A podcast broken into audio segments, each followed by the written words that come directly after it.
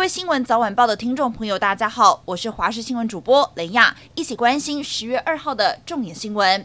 德国国会友台小组主席威尔须今天清晨率跨党派访团小组抵达台湾。威尔须下机后与外交部以及德国在台协会的接机人员合影。访问团部分的团员因为转接衔接的问题，陆续将会在下午或者是三号抵达。这一次德国国会友台小组访团是继新冠疫情爆发之后回违三年的第一个德国访团。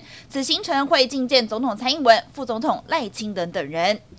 边境解封之后，入境旅客如果确诊，医疗费用将由旅客自行支出，还是由国家公费支出？卫福部长薛瑞元表示，依照规定，外籍人士染疫的费用该由公费来支出，但是未来势必会改变，尤其随着国门开放。未来外籍人士来台旅游的人数恐怕会高于国人返国探亲。薛瑞元表示，入境旅客如果转为以外国人为大宗时，公费支出染疫治疗制度将会延易调整。初步的构想会朝向入境旅客应该提供医疗保险单作为对应的配套措施，后续由指挥中心再做讨论。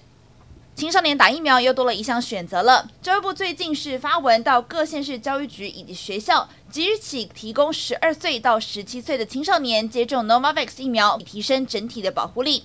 之前青少年打 BNT 或是莫德纳疫苗，不过副作用相对来说比较高。指挥中心专家小组同意，十二岁到十七岁的青少年可以接种 Novavax 疫苗。一般认为此疫苗的副作用比较小。不过提醒，如果作为基础第二季，要与第一季相隔至少四周；如果作为加强季，要与前一季相隔至少十二周。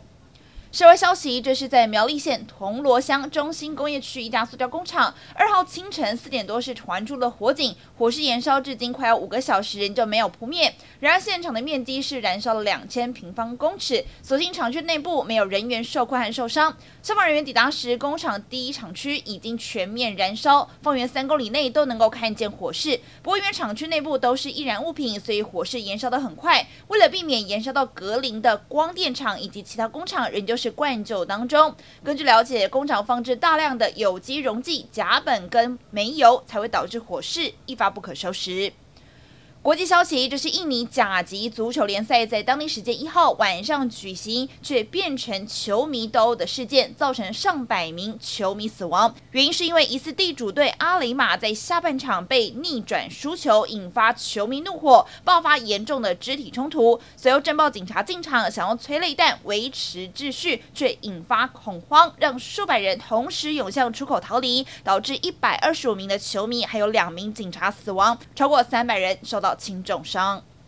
美日澳三国国防长在夏威夷举办会谈，针对中国在太平洋岛国影响力日益加强的问题交换意见。除了太平洋岛国之外，三国防长也针对了台海局势发表意见。美国国防部长奥斯汀就表示了，中国在台湾海峡等地的蛮横暴行，让美日澳三国都感到相当忧心。三国也承诺将会在共同防御、共同训练、还有防卫装备以及技术方面加强合作。